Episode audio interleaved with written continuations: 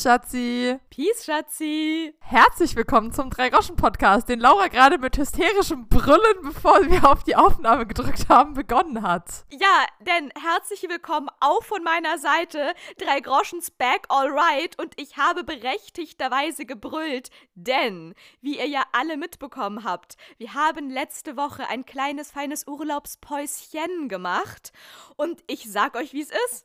Ich habe alles verlernt. Ich glaube, ich kann gar nichts mehr. Ich habe gerade richtig Aufregung. Ich habe gerade eine kleine feine Panik in mir drin. Labern tust du seit 29 Jahren. Das heißt, das hast du nicht verlernt. Hoffen wir es mal. Wir werden es heute herausfinden, denn Hm. ihr Lieben da draußen, die ihr bestimmt alle aufmerksamst unsere letzte Folge, die ja viel zu lange zurückliegt, nämlich ziemlich genau zwei Wochen, angehört habt. Ich hoffe, der Satz hat jetzt noch Sinn ergeben. Ich weiß nicht mehr genau, wie ich ihn begonnen habe. Geht schon gut los. Auf jeden Fall, in der letzten Folge, bevor wir uns ins Nirvana Schrägstrich nach Gran Canaria verabschiedet hatten, haben wir ja groß angekündigt, dass wir mit einem ultimativen Special zurückkommen werden. Und damit meinen wir noch nicht unsere mindestens genauso abenteuerlichen Urlaubserzählungen. Auch dazu wird es natürlich Content geben, gar keine Frage, das sei an dieser Stelle hier versprochen. Wir werden auf jeden Fall auch noch eine Urlaubsfolge machen, denn wir haben, ich sag mal, ungeplanterweise sehr viel erlebt in diesem Urlaub. Mehr, als wir uns jemals vorgenommen hätten. Und da gibt es auf jeden Fall einiges zu erzählen. Aber nein, natürlich werden wir jetzt erstmal unser großes Comeback mit einer noch viel wichtigeren Thematik beginnen, die wir euch letztes Mal schon versprochen haben. Ich hoffe, ihr habt alle eure Hausaufgaben gemacht. Ich habe gesagt, ihr müsst mitschreiben, Heftchen raus. Holt eure Notizen jetzt heraus. Jetzt ist der Moment gekommen. Denn, Leute, wir werden heute über kein geringeres Event sprechen, es auseinandernehmen, es analysieren, bewerten und rekapitulieren als den Eurovision Song Contest 2023. Ein Event, das dieses Jahr so langweilig wie spannend zugleich war. Denn langweilig zum einen, weil irgendwie von Anfang an klar war, wer gewinnen wird und irgendwie natürlich auch auf eine Art von Anfang an klar war, dass Deutschland natürlich mal wieder auf dem letzten Platz landen wird. Aber trotzdem, beide diese Sachen dieses Jahr für mich persönlich unverständlicher denn je sind, was die ganze Sache doch wieder ganz schön spannend macht. Und jetzt kommst du, Schatzi. Okay, was soll ich dazu sagen? Willst du gleich richtig tief mit äh, der Kontroverse und dem Aufreger der, der Community einsteigen oder wollen wir erstmal sanfter anfangen? Du, ich habe keine Ahnung, ich habe keine Dramaturgie vorbereitet für heute. Ich habe einen riesengroßen Wust in meinem Kopfe, denn das können wir euch sagen, wir haben uns wirklich mehr denn je vorbereitet. Wir haben beziehungsweise ich, aber dann auch im Urlaub Schatzi mit, die komplette Spotify-Playlist aller antretender Songs durchrasiert. Wir haben sie gehört morgens beim Zähneputzen und abends beim Zähneputzen und dazwischen auch noch ein paar Mal. Dann haben wir uns beide Halbfinals reingezogen. Dann haben wir uns das Finale natürlich auch reingezogen. Und, wie ich vorhin Schatzi schon erzählt habe, und ja, call me crazy. Wir haben auf Gran Canaria, dank trotzdem, wir haben deutsches Fernsehen empfangen, haben wir natürlich die Ausstrahlung der ARD angeschaut, weil wir natürlich die Derniere von Peter Urban nicht verpassen wollten. Auf jeden Fall. Das ist ganz wichtiger Programmpunkt war. Das letzte Mal moderiert Peter Urban. Ja, und man muss auch wirklich sagen, eigentlich der Sieger der Herzen dieses Eurovision Song Contests diesen, dieses Jahres war, ist und bleibt Peter Urban. Scheißt auf jede Person, die hier vielleicht sonst gewonnen hat oder auf irgendwelchen Plätzen gelandet ist. Eigentlich hat Peter Urban den Pokal verdient. Für sein Lebenswerk. Wäre jetzt hier an dieser Stelle meine Meinung. Falls es noch ein. Gibt's noch Bambis? Machen wir das noch? Oder einen deutschen Fernsehpreis oder so? Also ich glaube, warte mal, äh, es gab doch mal. Ja, irgendeins davon haben wir abgeschafft. Ja, ich weiß auch gerade nicht, ob es der Echo war oder der Bambi. genau, ich überlege auch gerade. Es gab da mal noch diesen kleinen feinen Nazi-Skandal und deswegen wurde irgend so eine Trophäe, Ding, sie wurde abgeschafft. Ich überlege auch gerade, ob ich glaube, es es war der Echo. oder der Echo war. Ich glaube auch, es war der Echo. Aber du kannst ja mal kurz reden. Ich äh, versuche das mal. Nee, ähm, ich, ich, du, nee, red du mal weiter. Okay, geil. Wir machen hier immer wieder die perfekte Arbeitsteilung. Schatzi recherchiert, ich mache so lange weiter Content. Also eigentlich hat Peter Urban natürlich den Preis für uns alle verdient. Deswegen haben wir uns natürlich auch gemeinschaftlich erstmal live die Ausstrahlung in der ARD angeschaut. Aber ich habe es mir nicht nehmen lassen, mir nachträglich, und damit meine ich in den letzten drei Tagen häppchenweise, statt Radio zu hören oder Podcasts laufen zu lassen, habe ich mir nochmal den kompletten Eurovision Song Contest das Finale angeschaut und reingezogen, aber diesmal mit der Kommentation, wie sagt man, der Kommentatierung, den Kommentaren von niemand geringerem als Jan Böhmermann und Olli Schulz, die ja dieses Jahr für den ORF kommentiert haben.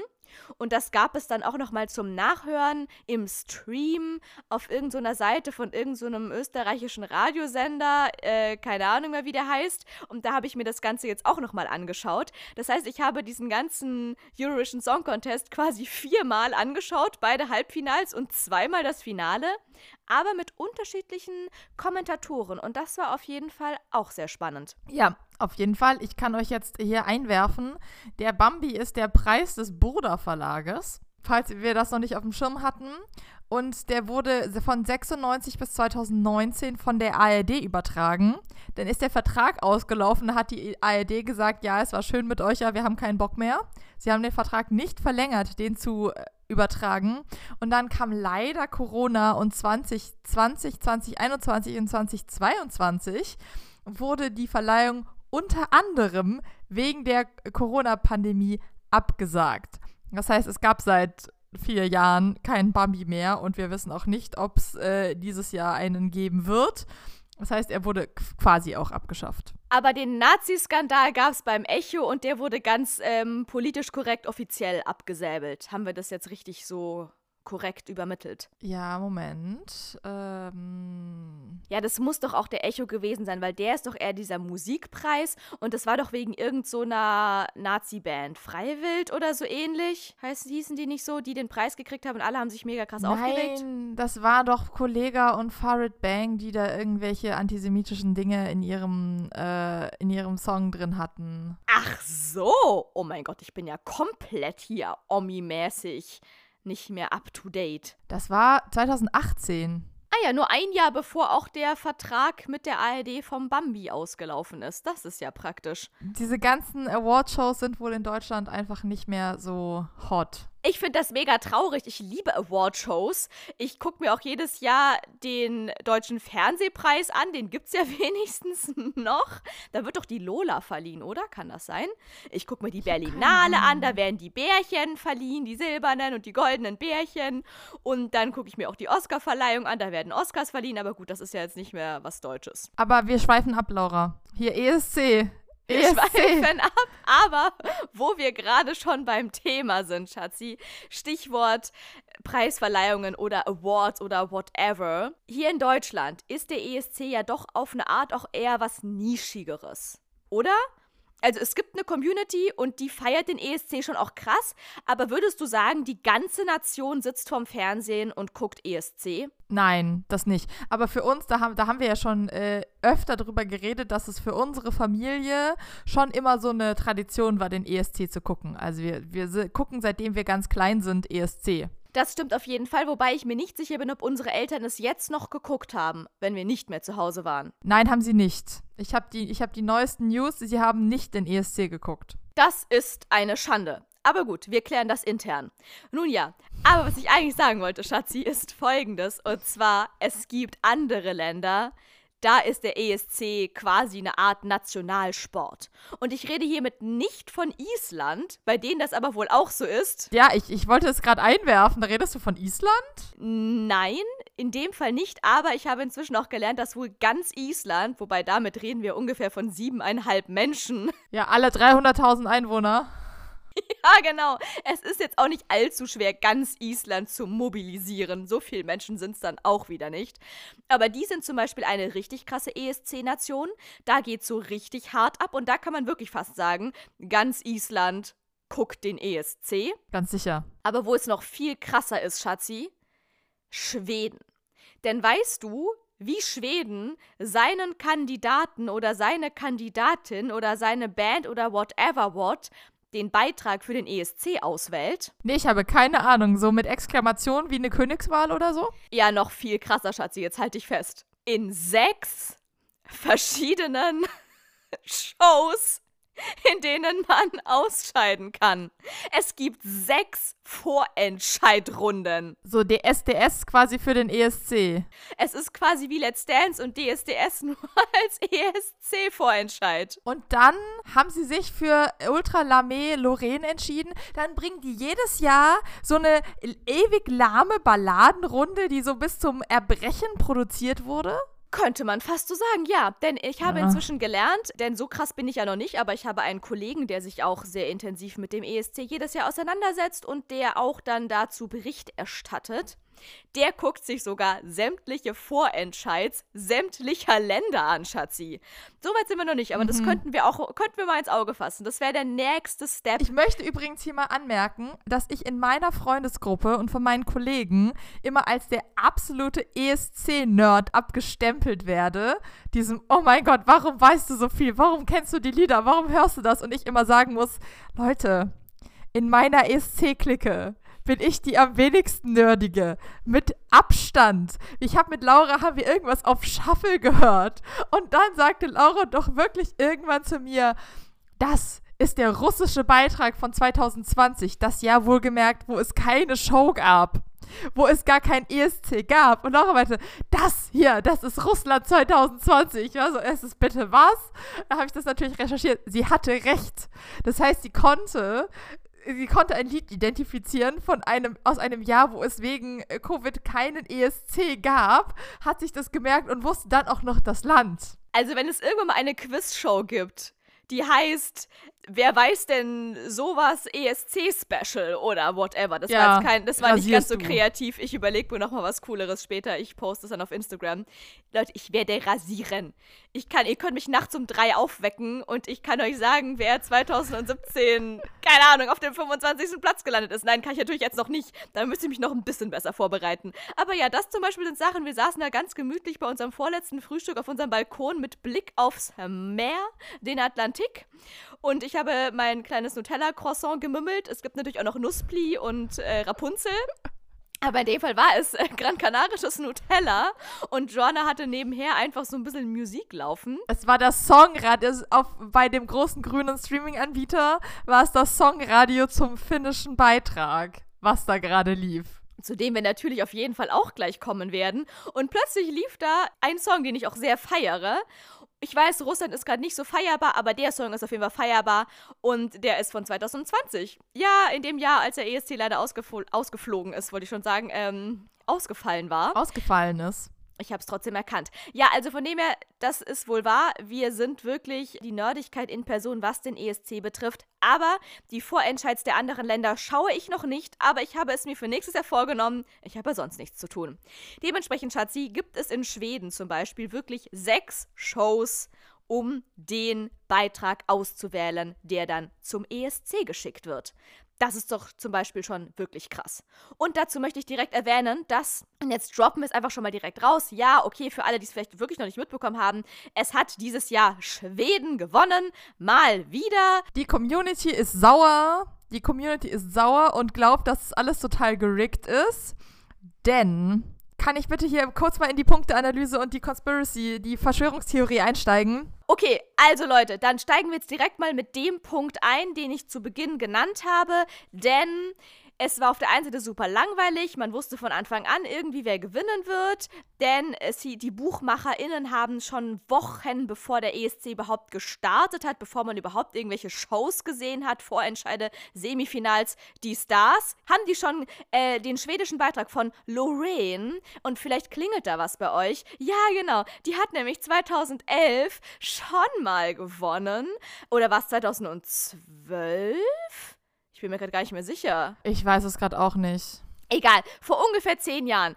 Es war in Baku auf jeden Fall. Es war irgendwann zwischen 11, 12, 13. Ja, dann war es nicht 2011, Schnuffi, weil das war in Hamburg. In Hannover, dachte ich. Und hat da nicht Conchita gewonnen? Nein, Conchita hat nochmal später gewonnen. Egal. Auf jeden Fall hat sie in Baku gewonnen und dann lass es 2013 gewesen sein. Dann ist es, also länger her ist es auf jeden Fall nicht. Egal. Auf jeden Fall hat sie schon mal gewonnen mit diesem Euphoria. Da da da da da da da da. der Song ist ja noch ganz okay und ein bisschen feierbar, auch, aber auch der hat mich damals noch nicht vom Hocker gehauen. Dieses Jahr ist sie wieder angetreten mit einem Song, der heißt Tattoo und ich sag euch, wie es ist. Ich habe von allen 2012 Songs. hat sie gewonnen. Habe ich doch, glaube ich, gesagt gehabt. Auf jeden Fall hat sie mit einem Song dieses Jahr äh, den ESC gewonnen, der heißt Tattoo. Und ich hatte von wirklich fast allen Songs, die dieses Jahr beim ESC angetreten sind, sogar von Songs, die im Halbfinale schon rausgeflogen sind, habe ich Ohrwürmer gehabt. Ich bin nachts aufgewacht und hatte plötzlich irgendeinen Ohrwurm von dem Schweizer Beitrag in meinem Ohr, auch wenn ich ihn überhaupt nicht mal gefeiert habe. Aber es gibt einen einzigen Song, den könnt ihr euch jetzt nicht mal annähernd aus dem Stegreif vorsingen, und das ist der schwedische Beitrag weil er einfach mhm. todeslangweilig ist und ich bin auch total unverständlich, wie sagt man, nein, ich bin, ich bin, ich bin voll mit Unverständnis, wie dieses todeslangweilige, durchschnittliche Lied, von der sich zu Tode meditierenden Sängerin, no front, aber die geht mir mega krass auf den Keks, diese Frau, gewinnen konnte. Und jetzt kommst du, Schatzi. Also, die Verschwörungstheorien besagen, dass es ja alles hier total gerickt ist. Denn wenn man sich das mal genauer anguckt, die Punktevergabe, ich habe hier die Statistiken offen, weil das gehört auch zum ESC dazu, gibt es ja, da haben wir letztes Jahr auch mit Sandra ja schon sehr viel drüber geredet, es gibt ja immer zwei unterschiedliche Votings, nämlich einmal hat jedes Land eine Jury, die äh, 1 bis 12 Punkte vergibt und dann äh, voten die, die Zuschauer nochmal und die, das wird dann auch nochmal aufgestückelt, 1 und 12 Punkte. Und wenn man sich das jetzt anguckt, Schweden mit Lorraine hat von der Jury 340 Punkte bekommen und vom Publikum 243 Punkte. Und der Zweitplatzierte, der Sieger der Herzen, nämlich Kerje aus Finnland mit seinem grandiosen Cha-Cha-Cha-Song, der einen auf eine sehr große äh, Rollercoaster, wie heißt das, äh, eine sehr große Achterbahnfahrt nimmt, was ein Song sein kann. Der hat von der Jury nur 150 Punkte gekriegt. Dafür hat er vom Publikum 376 Punkte bekommen. Das sind also mal entspannte 133 Punkte mehr vom Publikum, also von uns, die wir den ESC gucken, für Finnland als für Schweden. Also quasi so viele Punkte, wie Deutschland jemals in der kompletten 67-jährigen ESC-Geschichte zusammen jemals bekommen hat vom Publikum. Bitte, wir haben einmal gewonnen. Und äh, hier, äh, Schulze war auch gut. Wir haben zweimal gewonnen. Sorry to say, aber da muss ich meine Nerdigkeit kurz raushängen lassen. Das ist korrekt. Und wir haben hier mit Nicole ein bisschen Frieden und Lena Satellite. Also jetzt mach uns mal nicht ja, ja, noch ja, schlechter, als ja. wir ja, eh schon sind. Das meinte ich ja nicht. So, und die Verschwörungstheorie besagt, dass nächstes Jahr, 2024, 50 Jahre ABBA ist. Das heißt, ABBA hat 1974 den ESC gewonnen. Das ist natürlich für Schweden ein ganz krasses äh, Jubiläum und ja, weil ABBA und ESC etc. pp. Und deswegen, Laura ist gerade richtig schockiert. Ich glaube, sie hört es gerade zum ersten Mal. Da ist sehr viel, sehr viel Entsetzen in ihrem Gesicht. Und deswegen geht die Community davon aus, weil wirklich alle, das Publikum feiert Finnland wirklich, wirklich absolut bis ins Nirvana. Dass da durchaus bei den Jurys so ein bisschen gerickt war, zu sagen, naja, das ist auch immer gut produziert, es gefällt den Leuten ja auch schon so. Aber wir schubsen das Ding doch irgendwie nach Schweden, weil Schweden will da ja eh total viel machen mit aber 50 Jahre. Und dann ist, passt es ja, upsi-dupsi, total toll, dass Schweden dann auch den ESC für 50 Jahre aber bekommt. Das sind jetzt natürlich böse Zungen, wir können da nichts äh, Festes sagen, aber vielleicht hatten das diese ganzen Musikproduzenten, Jurys doch ein bisschen im Kopf, dass es doch schön wäre, wenn Schweden doch den ESC bekommt. Ich glaube das zu 100 Prozent. Denn wie kann es ansonsten sein, dass schon Wochen bevor irgendwelche Shows begonnen haben, die BuchmacherInnen einfach gesagt haben, dass Lorraine mit 50-prozentiger Wahrscheinlichkeit den ESC gewinnen wird. Es war sogar mal 60. Es ist insane. Also das ist so weit Abstand zu allen anderen Beiträgen, weil dann auf Platz 2 kam irgendwie mit 23 Prozent Wahrscheinlichkeit oder so dann Finnland. Und dann noch weiter ab vom Schuss dann alles irgendwie so 1% dann alles oder ein, so. Ein, 2% und dann ab Platz 10 waren es nur noch 1%. Genau. Also es war wirklich Schweden und Finnland auf 1 und 2 war von Anfang an irgendwie klar, wie es ja jetzt auch ausgegangen ist. Surprise. Aber mit so einer, einem hohen Abstand, das ist wirklich absurd. Das kann eigentlich schon, das also, da, das kann nicht mit rechten Dingen zugehen. Letztes Jahr war es auch so, aber das war ja ein Ausnahmezustand. Das war ja ein politisches Statement. Dass die Ukraine letztes Jahr gewonnen hat aus, ähm, aus politischer Solidarität, das ist ja total klar und nachvollziehbar und das finde ich auch gerechtfertigt. Und das war ja dann auch in Ordnung, dass das dann so ist. Also das, das lag ja irgendwie auf der Hand. Und dann kann ich es auch nachvollziehen, dass da so ähm, ein großes Ungewicht entsteht. Aber sagt man das Ungewicht? Gibt es dieses Wort? Ungleichgewicht, kannst du sagen. ihr wisst, was ich meine. Auf jeden Fall war das dieses Jahr, das hat mir auch tatsächlich dann den ESC so ein also ich liebe diese Show natürlich trotzdem nach wie vor, gar keine Frage. Aber es hat es mir trotzdem so minimal bisschen madig gemacht, weil es einfach, wenn man auf diese BuchmacherInnen schaut, von Anfang an irgendwie leider doch klar war. Weil wenn man sich denkt, okay, egal was noch irgendwie Spannendes drumherum passieren kann, so eine krasse Prognose, die kann man nicht einholen. Die lässt sich ja nicht komplett wieder ähm, verändern, so. Ja, vor allem diese Prognose basiert ja für mich auch immer äh, wirklich auf diesem, wie ist es produziert, was sagt die Community und so, was sagt die Musikproduzenten-Lobby und das ist ja die Jurys dann. Das heißt, vieles, ich habe das Gefühl, viele dieser Wettquoten sind nach den Jurys ausgerichtet.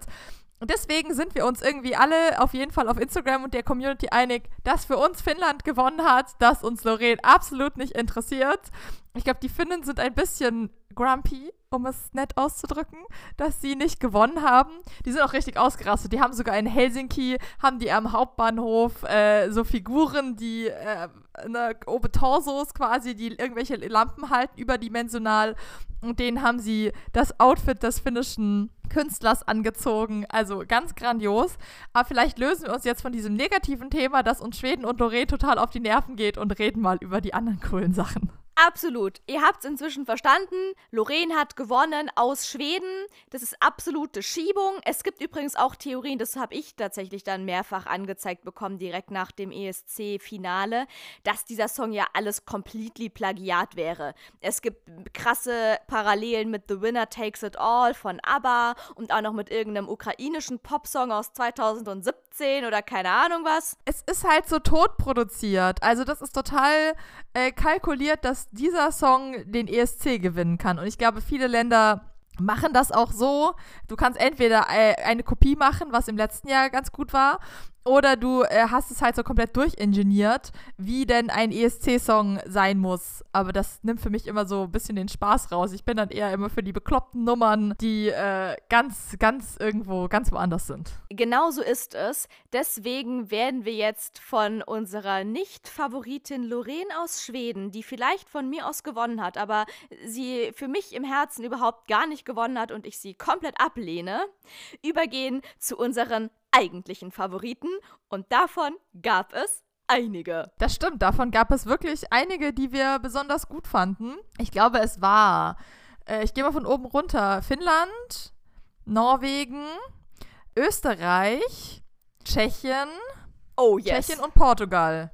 So ist es. Und vielleicht auch noch ein bisschen Polen hast du auch noch gefeiert. Polen, Solo, ja. Solo. Polen fand ich auch cool. Da, da, da, da, da, da, da, da. Und wen ich im Nachhinein auch noch ziemlich feiere, auch wenn sie live nicht so geil abgeliefert hat, aber das muss man auch wirklich sagen. Hört euch bitte die vom großen grünen Anbieter Dingsi, Schatzi sagt es immer so schön politisch korrekt, Playlist an. Es ist leider so, wir sind einfach, unsere Ohren sind verwöhnt, genauso wie uns Instagram nur noch irgendwelche Schönheitsideale vorspült und wir keine normalen Körperformen mehr akzeptieren können. Genauso können wir auch keinen Live-Gesang mehr akzeptieren, weil einfach Doch. alles so noch perfekt ausproduziert in unseren Öhrchen landet vom Streamingdienst unseres Vertrauens.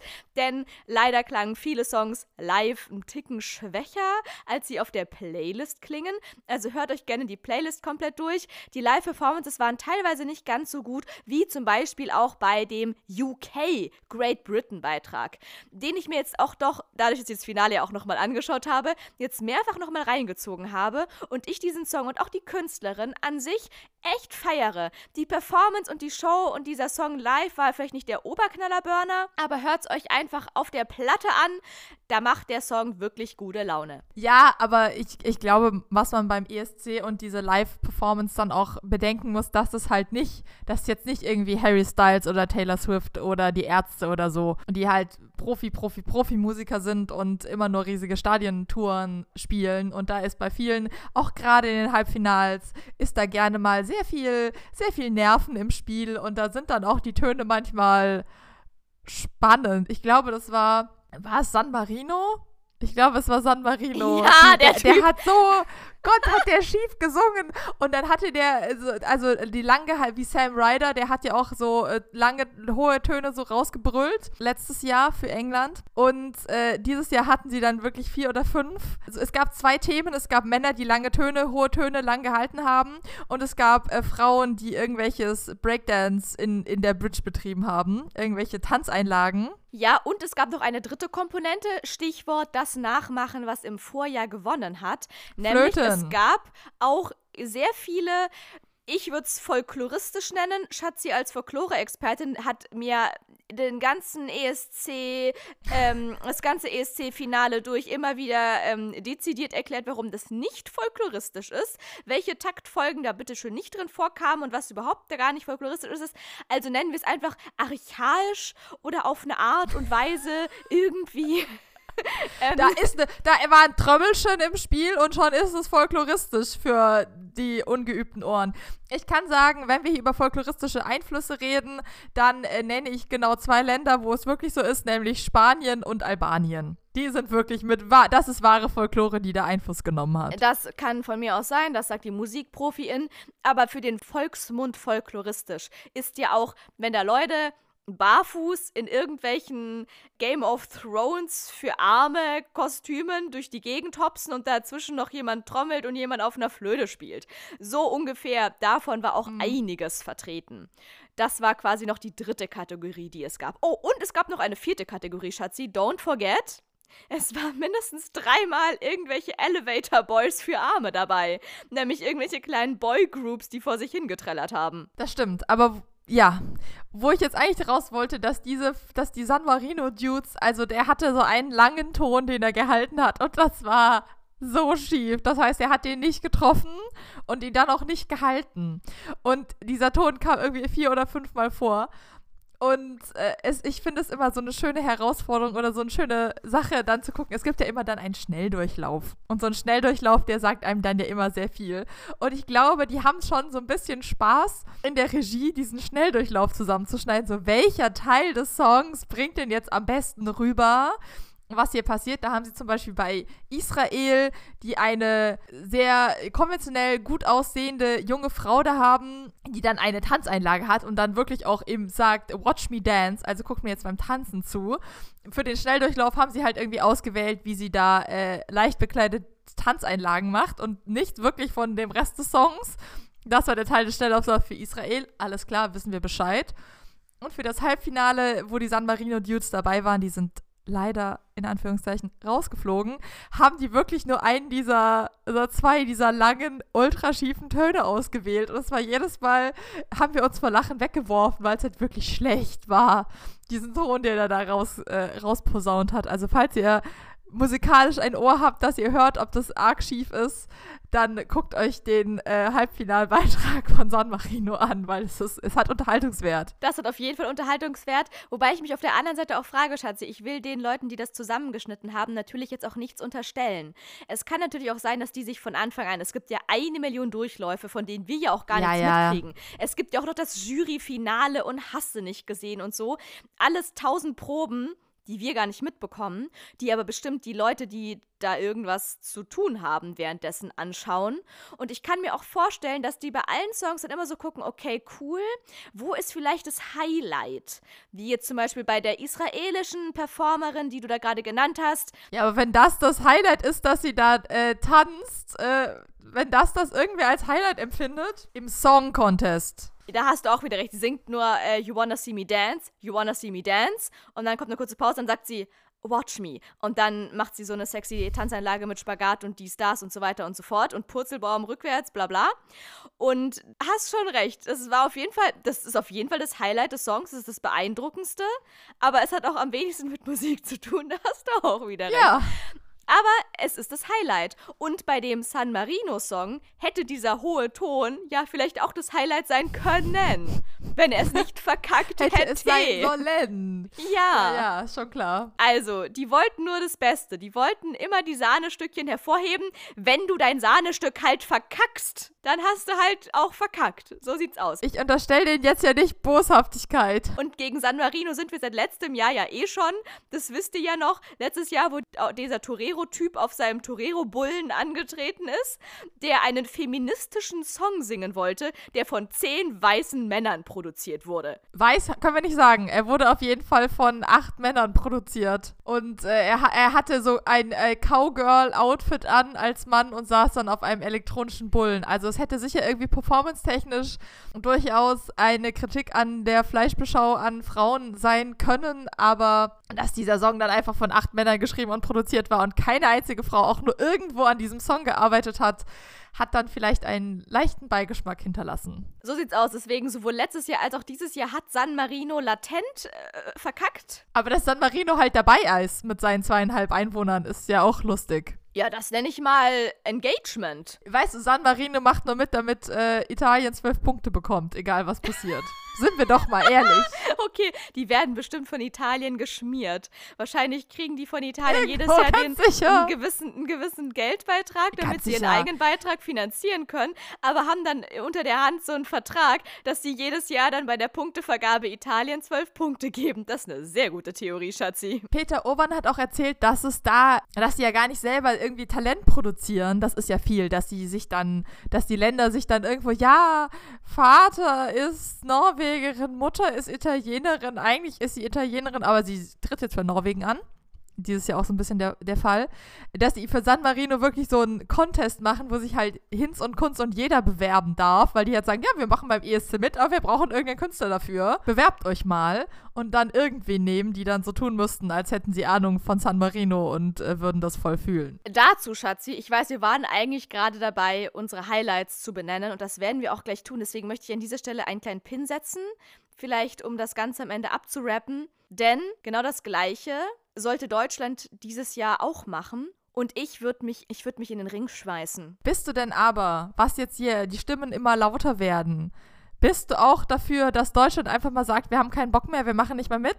Ohne, ohne Money, ohne uns? Okay, Leute, das Fass ist hiermit offen. Vergesst, die Highlights kommen zum Schluss. Das Beste kommt zum Schluss. Das Fass mit dem deutschen Bier und dem Wein von der Mosel ist offen. Nehmt alle einen großen, kräftigen Schluck. Jetzt geht's los. Nach dem einen Skandal hier von wegen, warum hat Lorraine gewonnen? Das ist voll unfair. Plagiat, Schiebung, dies, das. KRDL for life.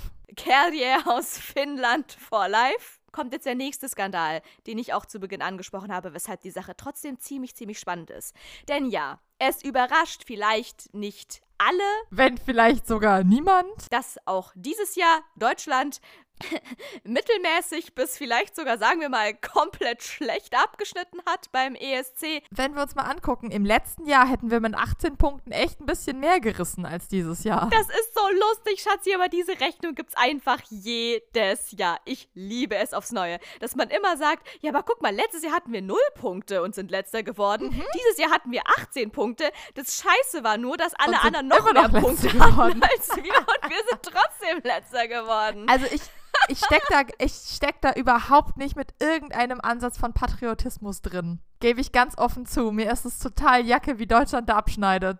Ich fühle mich da nicht angegriffen oder sonst noch was. Und sind wir mal ehrlich, wir haben auch Jahre wirklich, wirklich Grütze geschickt. Also äh, auch Jendrik letztes Jahr war für mich eher äh, zweifelhaft. Und äh, ich weiß, wie wir Grazia geschickt haben. Laura möchte was sagen. Ja, also ich möchte Folgendes sagen. Erstmal hier, um meine Nerdigkeit wieder ähm, hervorzuheben und für den Faktencheck, Schatzi Jendrik war vorletztes Jahr. Ja? Okay. Das möchte ich hier mal richtig stellen. Letztes Jahr haben wir Malik Ach, Harris Jahr. Oh, mit ja, Rockstars stimmt. hingeschickt. Ja, wir haben ihn alle schon wieder vergessen, denn dazu war er auch Nee, gedacht. ich habe ja nicht vergessen, der läuft hier die ganze Zeit im Radio, weil irgendjemand beschlossen hat, dass es wohl ein gutes Lied ist. Ich nicht. Naja, auf jeden Fall. Ich stimme dir in allen Punkten so weit zu, dass ich auch den ESC nicht annähernd schaue, weil ich dann für mein Land, für Deutschland mitfiebere. So wie man vielleicht eine WM schauen würde und dann irgendwie auch für die deutsche Mannschaft ist oder irgendwie sowas. Auch wenn man sonst mit dieser Sportart wenig zu tun hat. So geht's mir auch gar nicht. Meine FavoritInnen waren bisher auch, egal welches Jahr, immer irgendwelche tausend andere Länder, aber seltenst auch irgendwie Deutschland. Bei mir zu 80 Prozent Finnland. Das freut mich für dich. Bei mir ist es jedes Jahr irgendwas anderes tatsächlich. Aber wie gesagt, ich fieber auch überhaupt nicht jetzt für oder mit Deutschland mit und mich trifft es jetzt auch nicht persönlich, dass wir jedes Jahr da schlecht abschneiden ich feiere diesen Contest an sich und ich würde ihn auch jedes Jahr weiterschauen. Ich würde ihn auch schauen, wenn Deutschland nicht teilnehmen Natürlich. würde. Und jetzt kommen wir aber zum Punkt, der berechtigterweise dieses Jahr schon so ein bisschen für Furore gesorgt hat. Denn es ist ja so, Deutschland schneidet eigentlich so gut wie immer Kacke ab beim ESC. Außer zweimal haben wir gewonnen mit Nicole und mit Lena. Congratulations, supi-dupi. Waren auch geile Songs, aber ich meine ganz ehrlich, Lena war auch ein Song wie viele andere Songs. Da hätte ich jetzt auch nicht sagen können, warum war der besser als alle anderen. Also, wieso Lorraine dieses Jahr so ein bisschen. Denn es gewinnen ja auch oft Songs, wo man jetzt nicht direkt versteht, also wo nicht jeder nachvollziehen oh, aber kann. So, so eine aber aserbaidschanische äh, Ballade oder ja, so, da frage ich mich auch Niki jedes Mal. und Dingsy oder wie die damals hießen, das war ja auch einfach ja. nur todeslangweilig oder so. Mhm. Ähm, genau, also es ist jetzt nicht so, dass jedes Jahr, dass das alle super geil sind und nur Deutschland ist super kacke und deswegen ist ja klar, dass wir letzter werden, weil alle anderen viel besser sind. So ist es ja nicht. Beim ESC gibt es einfach alles. Es gibt von crazy über langweilige Ballade bis krasser Rock und sonst was äh, Pop ausgeraste gibt es alles. Und da finde ich, sind wir auch immer in einer guten Menge mit drin. Jetzt ist es so, wir sind jetzt wirklich die letzten Jahre wirklich immer richtig, haben wir hart verkackt. Also punktemäßig. Nicht musikalisch gesehen. Das müssen wir klarstellen hier, die waren gut. Ach so, sorry, genau. Also Deutschland hat, ich meine, wir haben halt zwischendurch so ein bisschen hier, Michael Schulte und so ist ein bisschen besser gewesen.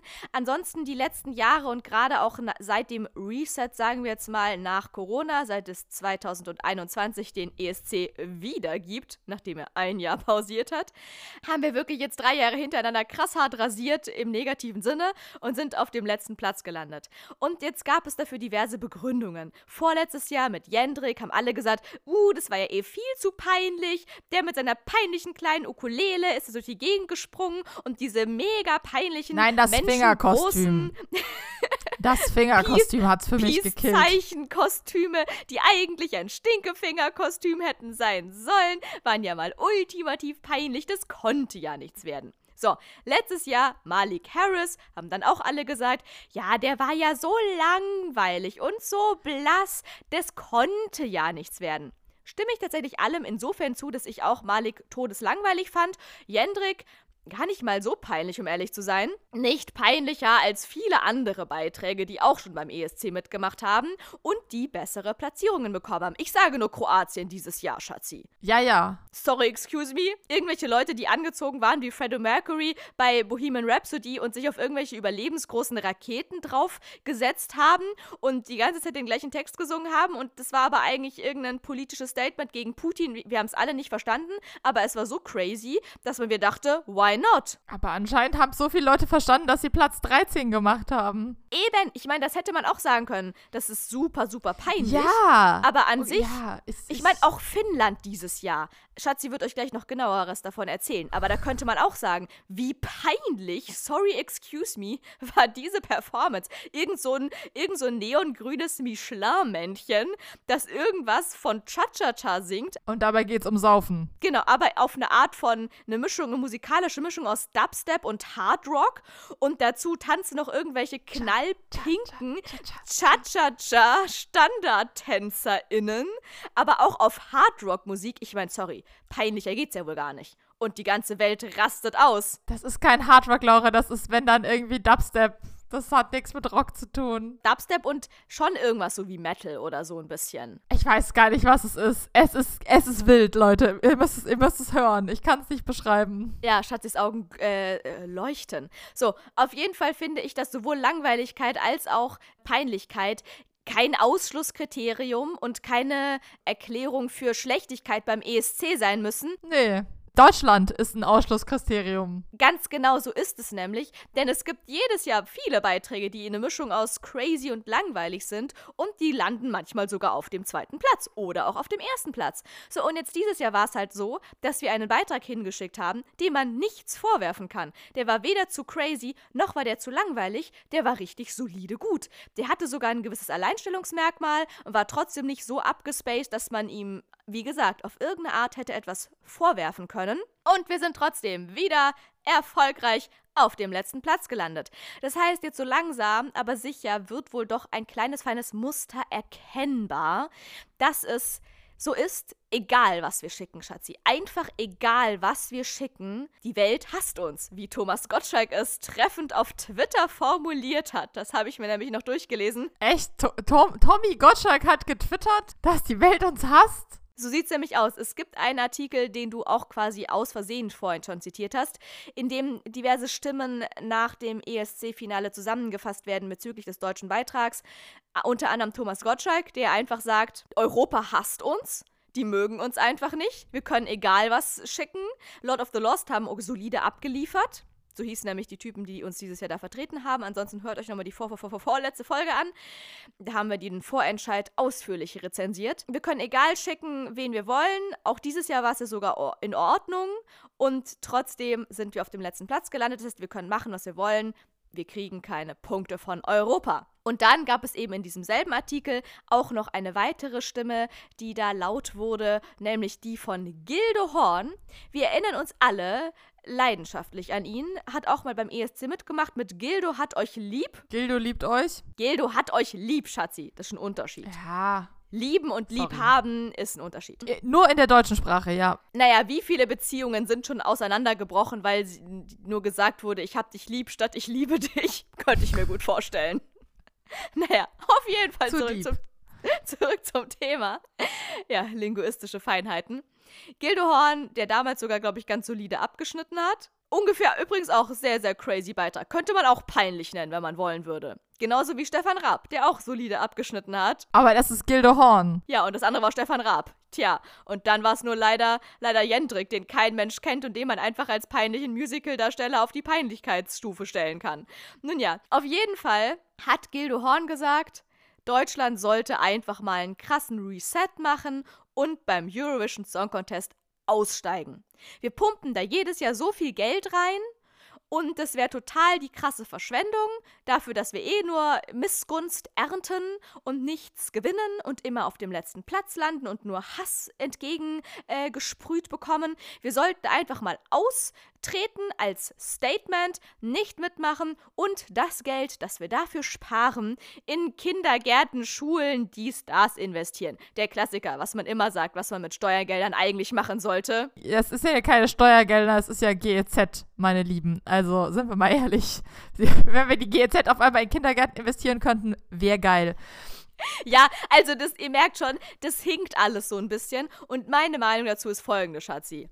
Ich finde es Bullshit, denn Gildo Horn, also diese, dieser Ansatz von wegen, wir machen da ja nur mit, damit wir auch irgendwann mal was gewinnen, das nee. geht für mich nicht auf. Denn ich finde, Deutschland, ja, das ist bestimmt ein großer Geldbeitrag, den Deutschland da jedes Jahr für den ESC bezahlt. Ja, aber England auch. Und die haben letztes Jahr mal einen Ausreißer gehabt und ansonsten sind die jetzt wieder da, wo sie hingehören, ne hingehören nämlich bei uns.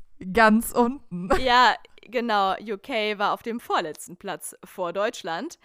Und es ist ja einfach ein geiles Gesamtevent was da auf die Beine gestellt wird, für das Deutschland halt auch einen großen finanziellen Beitrag leistet. Aber ich finde, es ist total egal, auf welchem Platz dann Deutschland landet. Wir machen halt auch mit, der Vollständigkeit halber, weil es irgendwer muss ja mitmachen, damit es am Ende überhaupt diesen Contest gibt, verstehst du?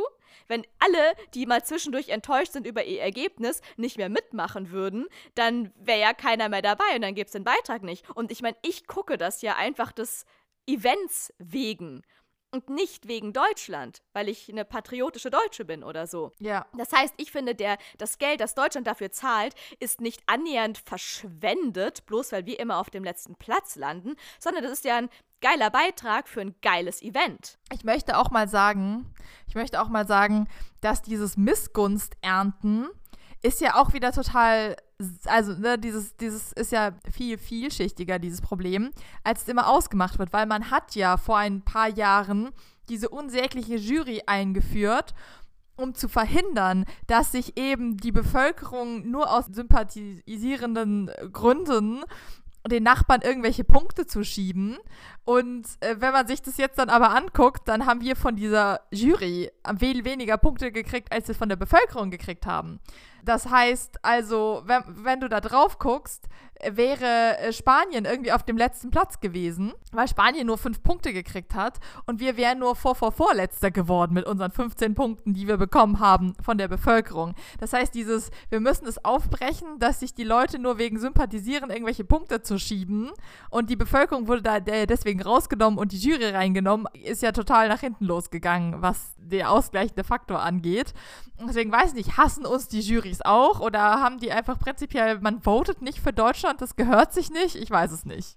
Ja, das ist eine gute Frage. Auf der einen Seite und auf der anderen Seite eine sehr gute Erkenntnis auch, denn es stimmt, man kann es der Community oder man kann es den Leuten halt auch einfach nie recht machen, denn wirklich vor ein paar Jahren hieß es ja die ganze Zeit, uh, bu, bu, bu, die Länder schieben sich immer nur so gegenseitig ihre Punkte zu, wir brauchen eine etwas objektivere Sicht ja, auf das ja Ganze nicht. auch noch. Jetzt haben wir hier seit ein paar Jährchen die Jury, jetzt werden natürlich gerade mega krass alle Stimmen laut, nicht nur bei den DeutschInnen, die sagen, buh, die Jury hat uns voll vernachlässigt, sondern natürlich auch bei allen anderen, weil ihr wisst Bescheid, wegen Lorraine Finnland hatten wir vorhin schon, ganz genau. Jetzt hassen alle die Jury und sagen, die Jury muss wieder abgeschafft werden. Also Leute, wie man's macht, es ist nicht richtig. Machst es falsch. Ja, so ist es halt. Ich guck's nicht, man, man, man müsste sich da einfach von lösen, aber wir, wir können uns ja von den Punkten und sowas auch etwas mehr lösen und uns da einfach nicht drüber aufregen.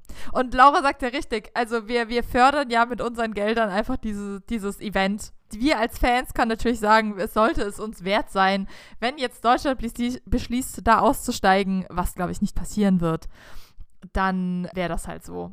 Vor allem, ich glaube, wir können dann erst irgendwie in fünf Jahren aussteigen, weil erstens ist es ja ein Budget, was irgendwer hier freigegeben hat für die nächsten fünf Jahre in irgendwelchen, in irgendwelchen Planungen und als ob Deutschland da flexibel wäre. Da sind sicher auch Verträge dran. Und dann hat sich diese ganze Aufregung ja in fünf Jahren auch wieder verwaschen, wenn wir denn die Möglichkeit hätten, nicht mehr wieder mitzumachen. So sieht's aus. Also, das ist wirklich eine, eine absurde also ich finde es absurd, diesen Vorschlag. Und auch dazu nochmal, ja, natürlich, klar, braucht das Land auch Kitas und Schulen, dies, das, bla bla bla.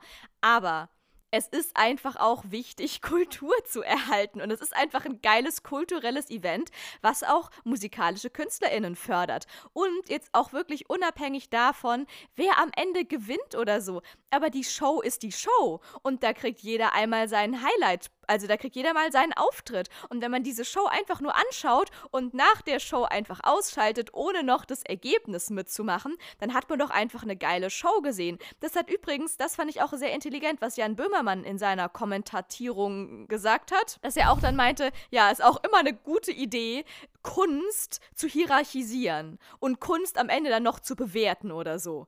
Weil diese Beiträge stehen ja auch für sich und es ist einfach, weißt du, wäre das ein Festival oder so, dann würden da einfach 26 geile Beiträge, die super divers sind, hintereinander einfach rausgehauen werden. Man hätte die krasseste Party aller Zeiten gehabt und danach sind alle glücklich und gehen nach Hause. Ich meine, klar, ja. natürlich, das würde vielleicht für viele den Reiz auch wieder nehmen, wie auch bei DSDS und so weiter und so fort und auch bei Let's Dance. Man braucht ja immer am Ende noch eine Art Competition, weil die Menschen brauchen halt immer eine Challenge, eine Competition, sonst können wir nicht weiter im Leben. Das ist unser Ziel, daran können wir uns festhalten. Dies, das, bla bla bla. Für weitere solche Luftschlösser, Zitate, holt euch irgendwelche komischen Motivationsbücher, die irgendwelche komischen weißen Männer geschrieben haben. Nein, Laura, die sind doch von der ESO, sind von der ESO-Mafia. Ja, entweder die ESO-Leute oder halt diese komischen Do-it-yourself-Männer, die jeden Tag irgendwelche Fotos von irgendwelchen Löwen. Anselm Grün. Ja, nee, ich rede gerade nicht von Anselm Grün, ich rede eher so von Jürgen Höller und so. Ah du, red, ah, du redest von diesen Businessmenschen. Ich kann dich mit deinem Business dazu bringen, dass du 3000 Euro am Tag verdienst innerhalb von einer Woche, wenn du jetzt meinen Kurs belegst. Arbeitest du, äh, bist du etwa noch ein Sklave von deinem Arbeitgeber? Mach dich selbstständig mit Amazon Dropshipping und wenn du bei mir 10.000 Euro einwirfst, dann kannst auch du so ein Millionär werden wie ich.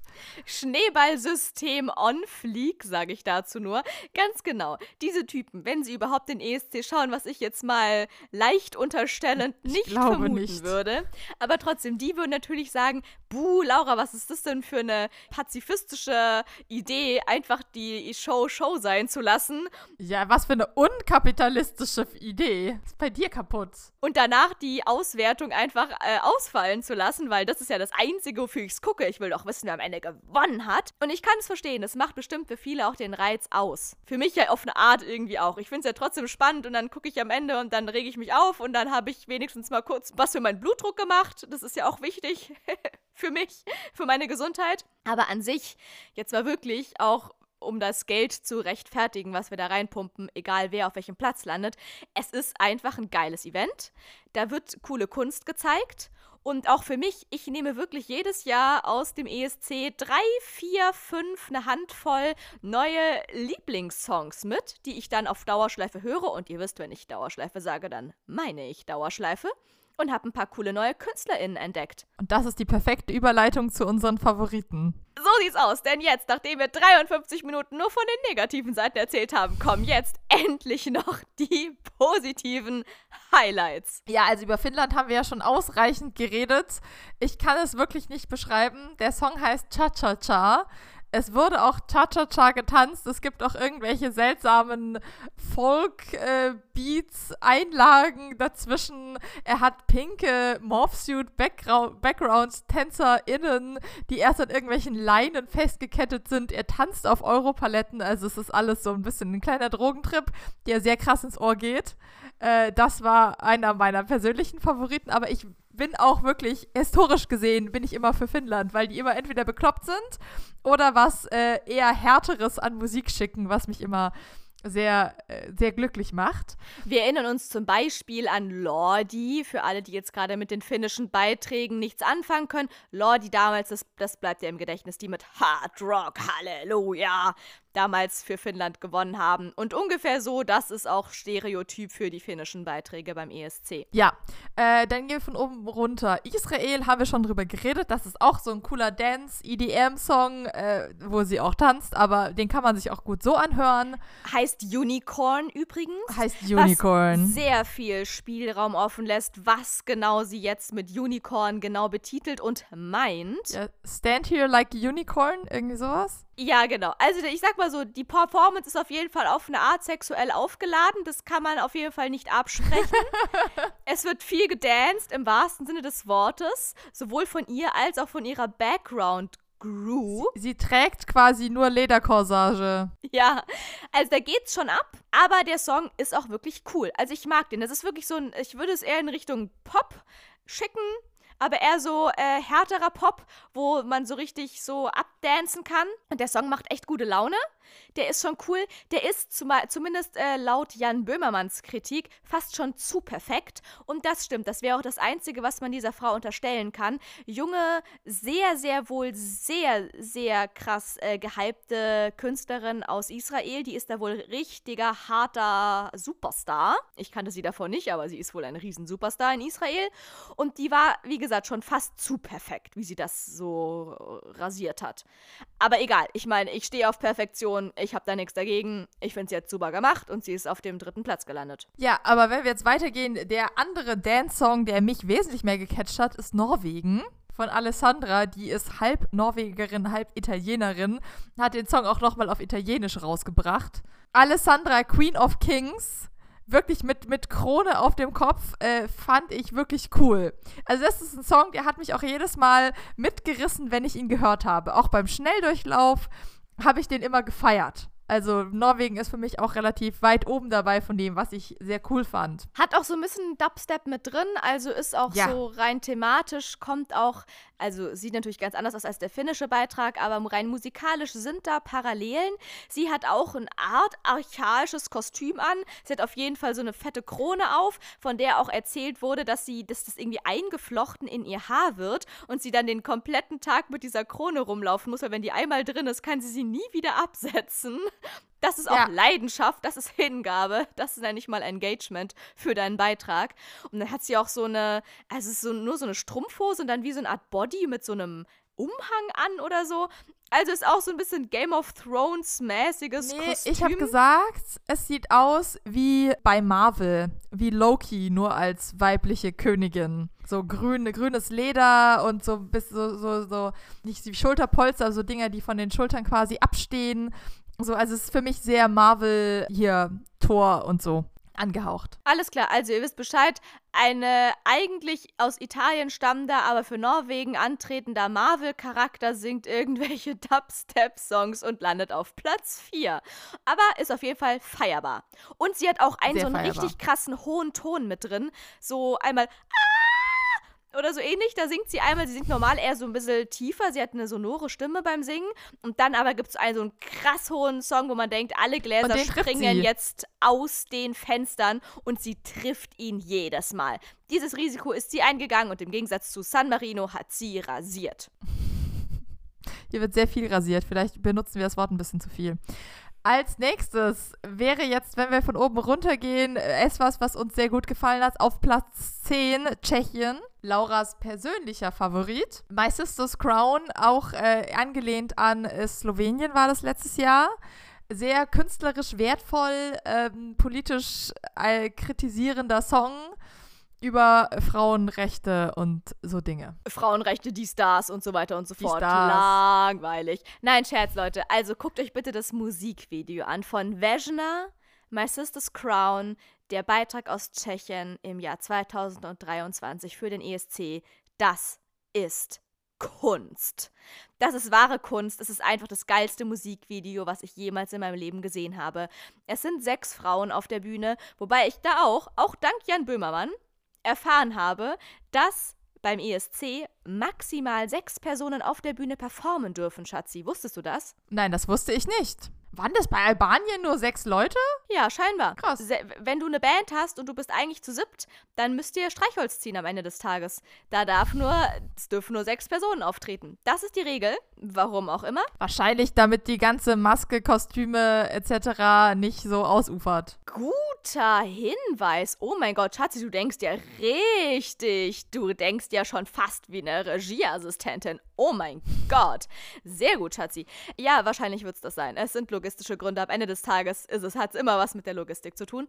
Naja, auf jeden Fall sechs Frauen. Sehr, sehr geiler Song. Wobei ich glaube, von den sechs Frauen singen nur drei eigentlich. Ich glaube, drei sind wirklich diese Band und die anderen drei waren quasi noch, äh, haben halt so mitperformt und waren natürlich stellvertretend für alle Frauen, für die sie der Song war, weil ja natürlich, es ging einfach, es war eine feministische Botschaft. Das war schon mal geil, aber der Song ist auch einfach wirklich geile Kunst. Der rockt auch sehr. Hört ihn euch bitte an.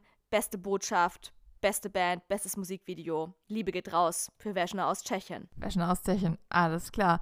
Dann gehen wir hier weiter. Ich gucke gerade, was hat uns denn noch gefallen? Dann auf Platz 15 kommen Österreich, Taya und Salena. Who the hell is Edgar? Mit einem, mit einem Songtitel, der Safest für den ESC nochmal geändert werden musste. Ich bin mir so sicher, dass die von Anfang an eigentlich Who the fuck is Edgar singen wollten und dann für Natürlich. den ESC dann halt nochmal aus Versehen äh, das Fuck in Hell umändern mussten. Genauso wie Jendrik damals seinen äh, überlebensgroßes Stinkefinger-Kostüm ja auch nochmal in ein Peace-Zeichen-Kostüm umändern musste. Ja, das muss ja alles hier PG und sonst noch was werden. Ja, so wurde aus Who the fuck is Edgar, Who the hell is Edgar. Geiler Song, Leute. Wirklich, nach Vesna aus Tschechien für mich künstlerisch auf Platz 2. Ja, und sie singen auch über, äh, wie es so ist, als äh, kreative Frau äh, zu sein. Und es geht um Edgar Allan Poe. Das heißt, die Hook besteht sehr viel daraus, dass irgendjemand Po, Po, Po, Po, Po, Po, Po, Po, Po, Po, Po, Po, Po, Po, Po, Edgar Allan, Who Edgar Allan Edgar Poe, Allan Poe. Who the hell is Edgar? Edgar? Ja, und es geht darum, also die zwei sind, soweit ich das verstanden habe zumindest, auch, also sind Schriftstellerinnen und haben darin quasi so in diesen Songs ein bisschen ihr ihren Leidensweg reingepackt, wie das, oder auch eher den Frust, wie das einfach ist als Maus, wie sagt man, Bettelarm, Mausarm, wo, wo kommt das Maus nochmal? Kirchenmaus. Arme Kirchenmaus. Arm wie eine Kirchenmaus, eine Bettelarm wie eine Kirchenmausige ähm, Lebensweise als äh, mehr oder weniger erfolglose Schriftstellerin.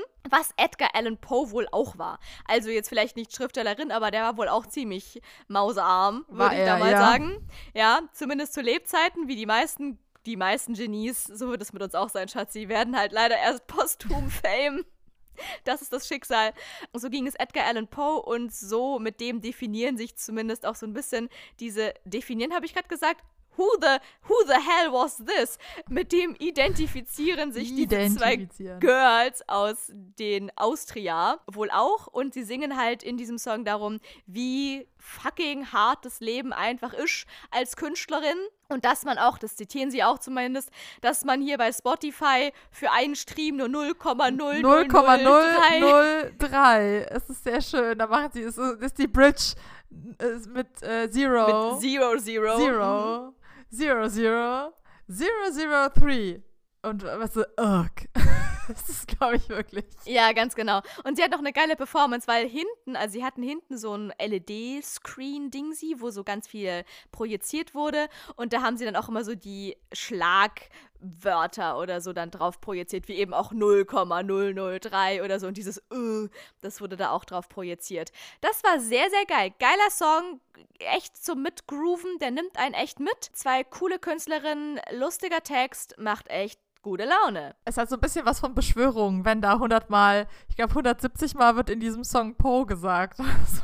Ja, dann gehen wir weiter nach Österreich. Naja, Frankreich könnte man vielleicht erwähnen, aber es war, es ist eigentlich eine coole Ballade, aber es, aber es war eine wahnsinnig statische Performance, weil sie auf so einem riesen, äh, riesen Zylinder, der so hoch und runter gefahren wurde, einfach stehen, st zu stehen war. um es schlecht brandenburgerisch zu sagen. zu stehen äh, hatte, genau. Na, da müssen wir dran üben, Schatzi. Zu stehen war gibt's nicht, aber egal. Auf jeden Fall, äh, es gibt einen sehr lustigen Twitter-Post dazu, denn ja, diese französische Künstlerin, die auch dieses Jahr so ein bisschen auf ähm, Edith Piaf für Arme gemacht hat. Ich meine, Frankreich schickt ja jetzt schon seit einer Weile immer so Frauen, die chansonartig singen. No front, ich fand den Song aus Frankreich dieses Jahr auch eigentlich ziemlich geil, aber ja, die Performance hat leider so ein bisschen verkackt. Es war sehr, sehr statisch. Sie war halt einfach auf so einem Riesenturm festgemacht, aber dieser Turm war halt quasi verkleidet mit ihrem Kleid, mit ihrem Kostüm, weshalb sie halt einfach aussah wie so eine 300 Meter große Figur. Und dieser Twitter-Post hat quasi daraus eine Collage gemacht oder wie nennt sich das irgendwie bearbeitet, weil sich alle natürlich fragen, was war unter diesem unter diesem Kleid und da gibt es eine Bearbeitung, dass da einfach der Eiffelturm drunter gezaubert Ach, wurde. sehr schön. Ja, irgendwann fällt dieses, fiel doch dieses Kleid dann runter und dann sah man so Glaszylinder, die da hoch und runter gefahren sind. Ja, aber das habe ich Ja. dann auch leider gar nicht verstanden. Ich meine, das wäre ein geiles Bild für den Anfang gewesen, war beeindruckend, aber dieser Song nimmt dann schon auch ein bisschen Fahrt auf, auch wenn er weiterhin sehr chansonig, sehr imposant bleibt. Aber der rockt auch schon so ein bisschen. Ja, aber da hätte sie sich mal äh, entfernen müssen. Genau, es wäre cool gewesen, wenn sie dann sich vielleicht zur zweiten Hälfte des Songs dann auch ein bisschen mehr noch in Bewegung gesetzt hätte. Aber die einzige Bewegung, die es gab, war ein minimales Herauf- und Herunterfahren dieser Säulen. Aber sie war einfach an irgendeinem Stab da festgebunden, damit sie sich nicht zu Tode in die Tiefe stürzt aus Versehen. Und das war's dann schon wieder. Und das hat leider wahrscheinlich, würde ich mal behaupten, da so ein bisschen die Performance geschmälert, weil der Song an sich, finde ich, ist echt cool. Ja, aber wie Peter Obern so schön sagte, ja, ähm, der Song ist halt beim ESC nur die Hälfte der Miete. Man muss halt auch eine gute Show machen. Und da kann der Song so gut sein, wie man will. Wenn man halt da zu statisch in der Gegend rumsteht, dann wird's halt nix. Und das habe ich bei vielen Songs definitiv gefühlt. Da hast du wohl recht, da hätten sie sich alle einfach doch leider ein Stückchen von der israelischen Künstlerin abschneiden sollen. Ich sag nur, you wanna see me dance? Watch Me. Und das hätten sich alle mal anwatchen sollen und da dann wenigstens so die Hälfte davon dieser, von dieser Tanzeinlage, wenn alle das gemacht hätten, dann hätten sie, genau, dann, ähm, ja, wäre alles ein bisschen freakiger geworden. Ich, ich, muss sagen, Polen hat das gemacht. Polen hatte genauso einen Dance, Dance Moves, dass sie erst nur hingelaufen ist, dann wurde ihr das Mikrofon gereicht, dann hat es irgendwann weggetan, um dann auch alleine nochmal zu dancen. Die hat wohl auch bei äh, bei dem äh, polnischen äh, hier ähm, Heidi Klum und so Germany's Next Topmodel mitgemacht. Beim polnischen Heidi Klum. und so. Ja, weißt du Bescheid. Polens ja, dann Next wissen wirklich leider alle Bescheid, ja. Leider. Aber ich, ich finde, der Song war catchy. Das war so ein gute Laune Sommerhit. Das ist sonst gar nicht meine Musik, aber irgendwie hat mich das, hat mich das mitgenommen. Ich muss auch noch eine Twitter-Perle zu dem polnischen Beitrag bringen. Ich mag den Song auch. Es ist so Solo, Solo. Es macht gute Laune, es ist ein geiler Sommerhit, stellt euch einen Cocktail dazu in der Hand vor und alles wird supi. Aber die Performance war halt auch sehr viel, ähm, also Teil der Performance war auch zu großen Teilen dieser Projektionsscreen im Hintergrund. Und das war zum einen oder anderen Mal vielleicht auch ein bisschen fragwürdig. Da wurden nämlich Sachen drauf projiziert, die nicht ganz so professionell aussahen. Und sie wurde auch einmal irgendwie so rein projiziert, obwohl sie da gar nicht wirklich war. Man dachte erst, hä, sie ist da, aber nein, sie ist da. Wow, it's magic. Aber es sah irgendwie aus wie Photoshop 2001 von irgendeinem Neunjährigen gemacht oder so. Na, es sollte ja so Retro-California 80er-Jahre-Style sein. Ja, und so ist es auch. Und darüber hat sich Twitter halt sehr lustig gemacht. Ich werde es dir gleich mal schicken und ich werde es euch natürlich noch posten. Da steht auch so drin, The Polish Design Team be like. Und dann ist da drunter drunter so, Graphic Design is my passion. Ja, ja, ja, mit, äh, mit Word Art. In so drei verschiedenen Schriftarten, wie wir damals ja. so, als wir noch PowerPoint-Präsentationen in der siebten Klasse über den Yellowstone Nationalpark gemacht haben und für jede also Überschrift du. eine andere Schriftart ausgesucht haben, weil wir dachten, mehr fancy ist mehr.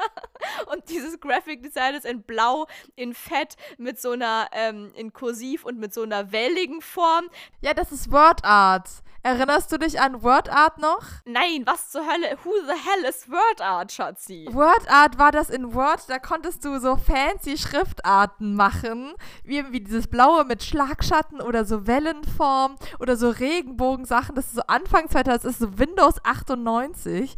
In dem Word gab es Word Art, wo du dann Sachen so damit gestalten konntest. Da hattest du so die Urform von Smileys, Icons in Word Art drin, wo man dann unterschiedliche Pakete sich noch irgendwie austauschen konnte und dann eben diese Schriftarten. Und das ist WordArt und dieses äh, Graphic Design is my passion, das kenne ich als gelernte Grafikdesignerin, kenne ich kenne ich dieses Ding. Und Ach das ist halt so. halt alles so Word-Art-Schrift, wo, wo, das kriegst also es wird immer seltener, aber manchmal so, so die letzten Kirchenprospekte oder so, so wenn du in so ein Kirchenkonzert gehst, dann kriegst du nochmal sowas in die Hand gedrückt, wo irgendeiner so mit Word und Word-Art so was, was Cooles designt hat, weil wir brauchen ein Plakat. Mach doch mal.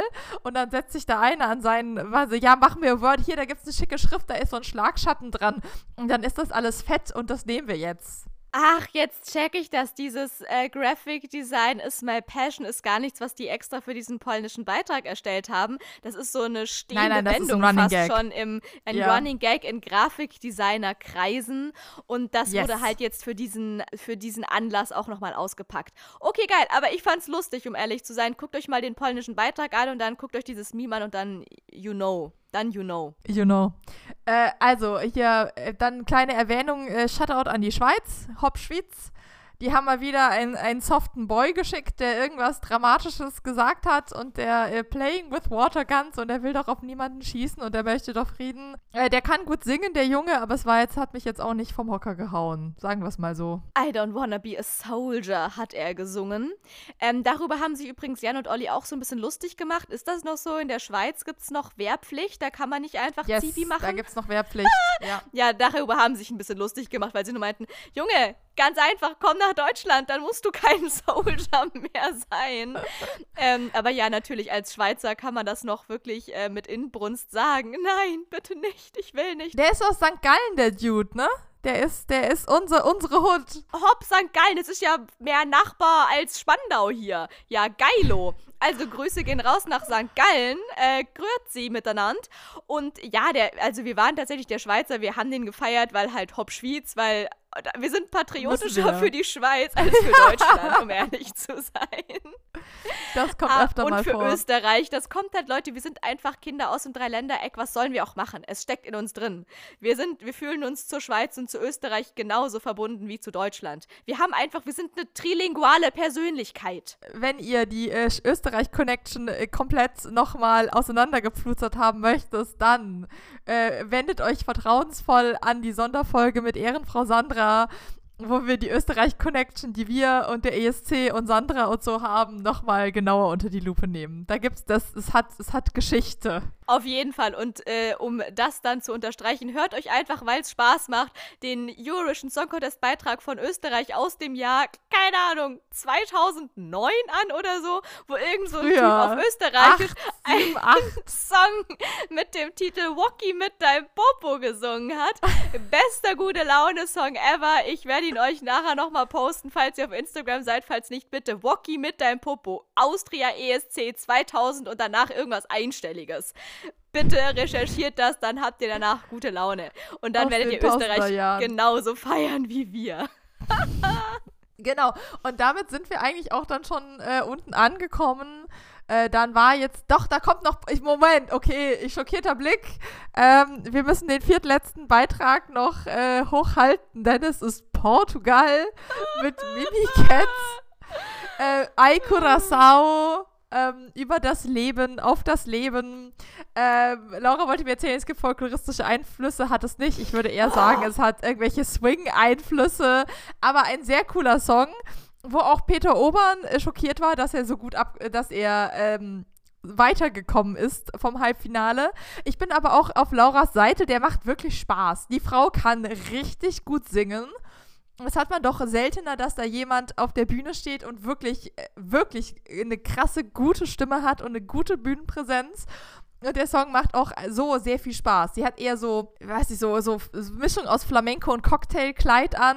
Sie haben alle so äh, gelockte Haare und haben auch eine coole Tanzeinlage und sie singt da um ihr Leben. Das ist wirklich, macht Spaß. Ja, also zum Outfit, äh, da hat sich Twitter natürlich auch mal wieder nichts vom Brot nehmen lassen, hier nicht die Butter vom Brot nehmen lassen und sich darüber auch ausgelassen und diverse Parallelen zu einem, ähm, einem Figürchen aus der Sesamstraße herausgefunden, weil es da wohl auch so ein Typi gibt mit so in Rot, mit so Fransen in Rot. Keine Ahnung. Ich Elmo?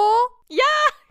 Wenn der Bitte, das. Sie sah doch nicht aus wie Elmo. Ja, die haben alle behauptet, er wäre Elmo. Naja, egal. Ich fand den Song wirklich geil. Den habe ich schon auf der Playlist gehört und habe ihn abgefeiert. Ich habe den fast so oft wie Whiteberry Lillet hintereinander gehört, Leute. Und das soll was heißen.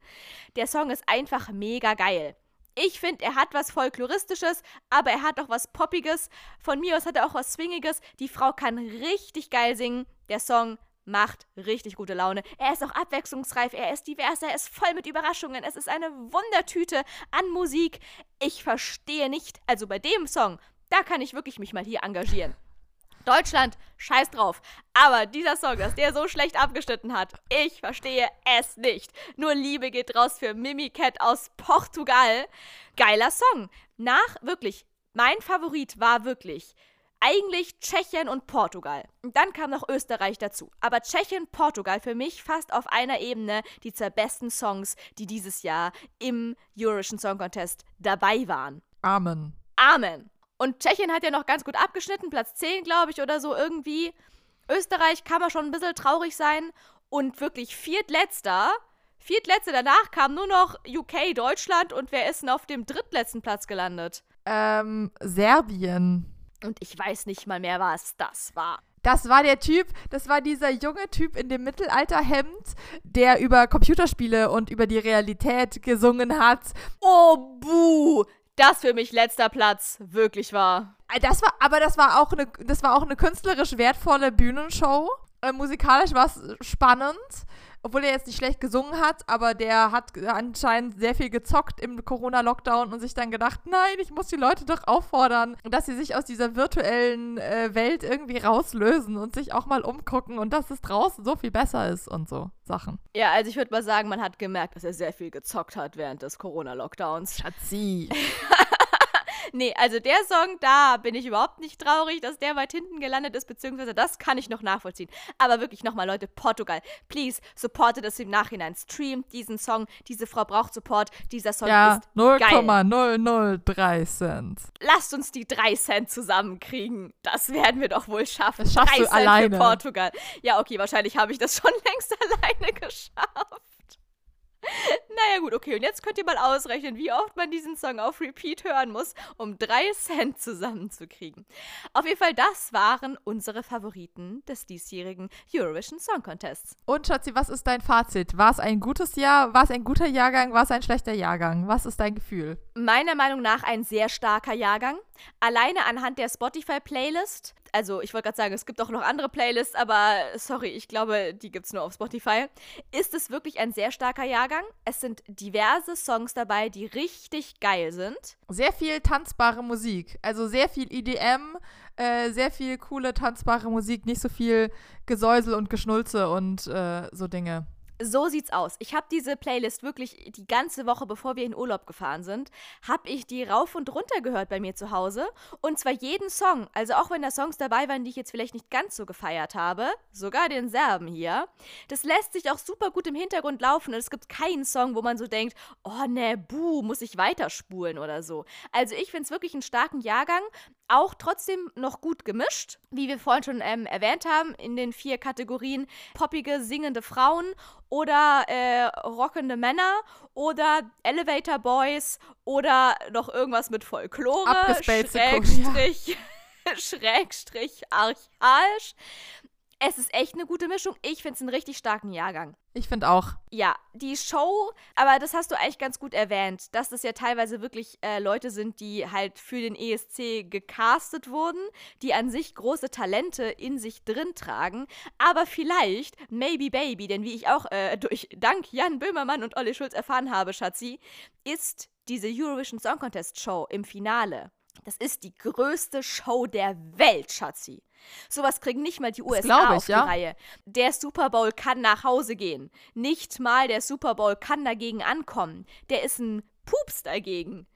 Es ist wirklich so, der ESC ist wirklich die krasseste Shows der krassesten Shows. Und dass man da Ist dann auch. vielleicht ein bisschen aufgeregt ist und einem dann ein bisschen die Pumpe geht und man dann vielleicht live wirklich doch nicht ganz so geil klingt wie im flauschigen Studio, ist vielleicht auch am Ende des Tages nachvollziehbar. Auf jeden Fall. Also bin ich auch dabei. Das ist, gehört für mich auch einfach dazu. Ich würde auch sagen, es war ein ziemlich guter Jahrgang. Äh, ich bin dabei, obwohl vor zwei Jahren Måneskin war auch ein relativ starker Jahrgang.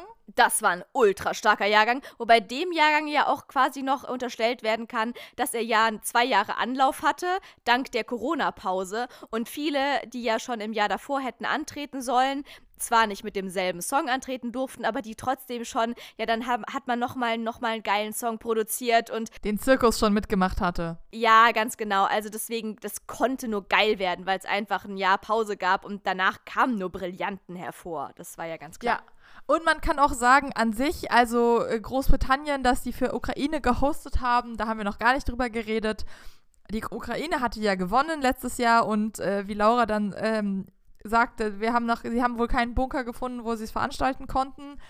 Deswegen hat der zweite dann äh, UK in Liverpool den ESC ausgerichtet. Die haben das wirklich toll gemacht mit, mit einer äh, ukrainischen ähm, Moderatorin, die mitgehostet hat. Diese ganzen Matzen, die es da immer vorher gibt, waren Drohnenaufnahmen, immer, ähm, es geht, war ein Thema immer in, in der Ukraine, in England und in dem Land, der dann kam. Also das war wirklich gut gemacht. Die hatten auch immer die Anfangsshows und dann die, die Zwischen gibt es ja immer so Entertainment. Auch das war sehr schön durchgemischt mit ukrainischen Künstlern und englischen Künstlern und ESC-Größen. Also es, es war an sich auch einfach eine tolle Show. Also haben sie sehr gut gemacht. Da hat sich mal, obwohl dieses Jahr gab es gar nicht, die sonst sagen, die über die Präsentation Protestierenden aus den Ländern muss immer schleimendes, oh, es war so eine tolle Show und so tolles bla bla bla. Dieses Mal gab es gar nicht so viel, wahrscheinlich, weil sie jetzt immer mehr peitschen, dass sie nur 30 Sekunden haben. Aber diesmal würde ich mich anschließen, dass es eine wirklich gute Show war. Da hast du auf jeden Fall recht, Schatzi. Zwei Punkte noch dazu. Zum einen haben sie wirklich die Ukraine perfekt integriert. Das war wirklich richtig toll gemacht. Also quasi, dass sich nicht England jetzt da rausgeputzt hat und gesagt, oh, jetzt ist bei uns der ESC. Toll, toll, toll. Sondern sie haben das wirklich wie mit und für die Ukraine gemacht und das perfekt integriert. Aber nicht nur das haben sie perfekt integriert, sondern sie haben auch wirklich eine wahnsinnige Diversität auf der Bühne und in der Veranstaltung gezeigt.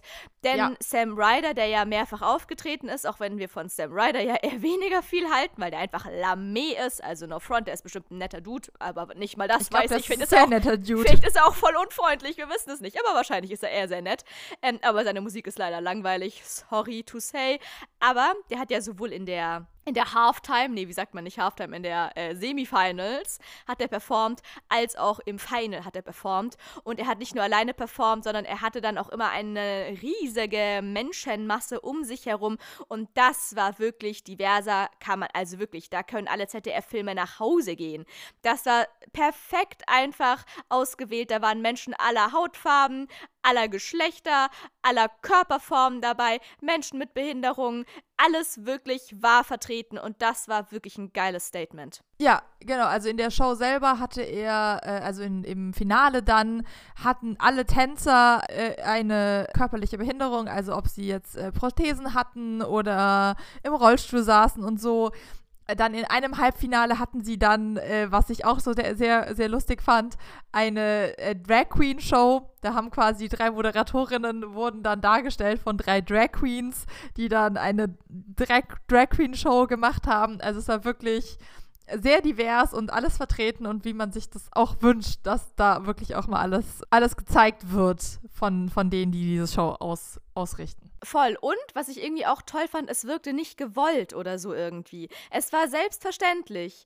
Die waren einfach ja, da total. und haben da geil mitperformt. Auch gerade eine geile Tanzperformance. Aber so sollte es ja sein. Genau, wo wirklich unterschiedlichste Körperformen einfach da waren und die haben alle gleich geil getanzt, wo man nicht denken muss, wie hier, wir erinnern uns an meine äh, Erlebnisse im Friedrichstadtpalast, von wegen, die müssen alle gleich groß und gleich dürr sein und die gleichen langen blonden Haare haben oder so. Nur dann wirkt eine Choreografie auch perfekt oder so. Pustekuchen. Das war eine richtig geile Choreografie, die haben perfekt als Gruppe getanzt und jeder sah so anders aus.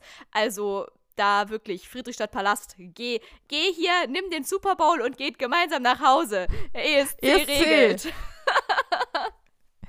so, ja, und jetzt, nachdem wir 10 von 10 Kochlöffeln für diese Show vergeben haben und krass in der Überlänge sind, ist jetzt die wichtigste Frage. Ich wurde schon gespoilert, Laura musste sich selber eine Quizfrage ausdenken. Das heißt, es wird jetzt spannend, Leute. Ja, stimmt. Oh mein Gott, Schatzi, gut, dass du sagst. Ich hätte heute, ich bin so euphorisiert gerade von unserem geilen Highlight-Ende. Ich hätte die Quizfrage komplett vergessen. Aber ja, ich habe heute keine Kosten und Mühen gescheut, vor allem Kosten und Mühen, um hier natürlich auch noch eine perfekt passende, im wahrsten Sinne des Wortes, Quizfrage herauszukramen. Denn ich habe mein Archiv durchforstet, Leute. Aber leider hat, wer weiß denn sowas, in den letzten Jahren keine Frage zu dem ESC rausgebracht. Aber du wärst ausgerastet. Ich wäre sowas von ausgerastet. Und bestimmt war die auch mal irgendwo zwischendurch mit dabei. Aber vielleicht habe ich sie heute einfach nicht gefunden. Deswegen dachte ich mir, ich suche mir mal selber meine Frage raus. Ich kann ja auch selber redaktionell arbeiten. Ist ja nicht so, als hätte ich das mal gelernt. Und ich habe mir eine Quizfrage ausgedacht, Schatzi, die ein Thema behandelt, was mich selbst auch sehr beschäftigt hat während des ESCs. Denn auch wenn wir jetzt schon darüber geredet haben, dass manche Töne oder gesanglich es vielleicht nicht immer so perfekt war in dieser Live-Show, die wir gesehen haben beim ESC. Aber was mich wirklich erstaunt und bewundert, verwundert, mir wundert, wie man in der Schweiz sagen würde. Ja. Es gab noch nie im Leben des ESCs, und wir gucken das ja auch schon eine ganze Weile, irgendeine krasse Panne. Also da sind ja schon bei Let's Dance und bei DSDS und bestimmt auch bei Germany's Next Topmodel, auch wenn ich mit Stolz und Fug behaupten kann, und ja, das macht keinen Sinn, dass ich diese Show noch keine einzige Sekunde meines Lebens diese Show geschaut habe und es wird auch so bleiben bis an mein Lebensende. Man könnte sogar von äh, dezentem Hass sprechen, dir und diese Show gegenüber. Man könnte auch von bewusstem Boykott sprechen und dafür stehe ich mit meinem Namen. So, aber beim ESC, auch wenn das ja alles live ist und so krass spektakulär und da die krassesten Sachen auf der Bühne passieren, ich habe noch nie auch nur annähernd eine kleine Panne erlebt. Nee, nicht mal irgendwie, dass, dass mal ein Kleid aufgegangen wäre oder einer von der Bühne gefallen wäre oder irgendwie sowas. So, das hat mich natürlich beschäftigt und ich wäre nicht ich, wenn ich nicht investigativ recherchiert hätte, ob es nicht doch die ein oder andere klitzekleine Panne im Verlauf des ESCs mal gegeben hätte. Und Schatzi, ich sag, wie es ist. Ich bin fündig Du bist fündig geworden. geworden. Sehr yes. schön. Einziger Wermutstropfen, oder wie man sagen würde, heißt es eigentlich Wehmutstropfen oder Wermutstropfen? Ich glaube Wehmutstropfen. Ah, schade, hat also nichts mit Absinth zu tun. Nun ja, gut. Nein. Okay, naja, gut, okay. Man kann nicht überall Alkohol haben. Also, einziger Wehmutstropfen, Schatzi. Die besagte Panne von den drei Pannen, die ich dir jetzt präsentieren werde, spielte sich nicht im Finale der Finales ab, sondern passierte hm. ausschließlich im Juryfinale. Was ja an dem Tag stattfindet, wo wir alle dann kurz mal durchatmen können zwischen der ganzen Feierei, an dem aber die ASC-Leute weiter rasieren, nämlich wenn das zweite Halbfinale rum ist, ist ja immer ein Tag Pause. Es ist eh immer ein Tag Pause für uns dazwischen. Es ist erst an dem einen Tag halb erstes Halbfinale, dann ist Pause, dann ist zweites Halbfinale, dann ist Pause und dann ist Finale. Und das haben Schatzi und ich zum Beispiel dieses Jahr verkackt, weil wir dachten, Halbfinale, erstes und zweites ist direkt hintereinander und haben somit grandios das erste Halbfinale live verpasst und ähm, wurden erst dank Ehrenfrau Sandra darauf hingewiesen, dass ja jetzt gerade schon das Halbfinale läuft und wir haben uns dann dazu entschieden, das einfach am Tag drauf, am Off-Day, für alle anderen haben wir uns hingesetzt und haben hier nochmal schön in der Mediathek uns das erste Halbfinale reingezogen. Ja, es war so ganz wunderbar. Konnten wir ein bisschen skippen, wenn es uns zu langweilig wurde. genau. Nun ja, äh, man muss aber auch dazu sagen, dass es ungefähr schon 3 Uhr morgens war, als wir dieses Finale endlich gucken konnten. Und warum das? warum das passiert ist und warum wir davor ungefähr dreieinhalb Stunden in der Dunkelheit an einer spanischen Bushaltestelle saßen, das erfahrt ihr nächste Woche. So, zurück zum ESC. Also, Schatzi, ich habe eine kleine Panne gefunden, die mal passiert ist, aber nur im Juryfinal. Das heißt, wir haben davon eh nichts mitbekommen. Aber dementsprechend werde ich dir jetzt drei potenzielle Pannen, drei PPs präsentieren, wovon eine sich mal wirklich ereignet hat im Juryfinal. Ich sag's nochmal dazu. Also, erinnern hilft nicht. Es hilft nur rationales Kombinieren. Und du darfst herausfinden, welche davon der Wahrheit entspricht, Schatzi. Also bist du bereit? Hast du deine Europa-Fähnchen in der einen Hand, den Käseigel vor dir, die Flagge in der anderen Hand, Glitzerkostüm an und noch irgendeine crazy Kopfbedeckung auf deinem Kopf, dann bist du perfekt vorbereitet für deine heutige Quizfrage. Welche der folgenden Pannen ereignete sich wirklich bei einem Juryfinal des ESCs, Schatzi. War es A. Lena fiel ihr Mikro runter und sie musste kurz lachen? Oder B. Lorraine verschluckte eine Kunstschneeflocke und sie musste kurz husten? Oder C. Sind das, ist das der Kaliber der, der, der Fails? Wow. Jetzt lass mich ausreden. Oder C. Conchita riss ihr Kleid und sie musste kurz unterbrechen.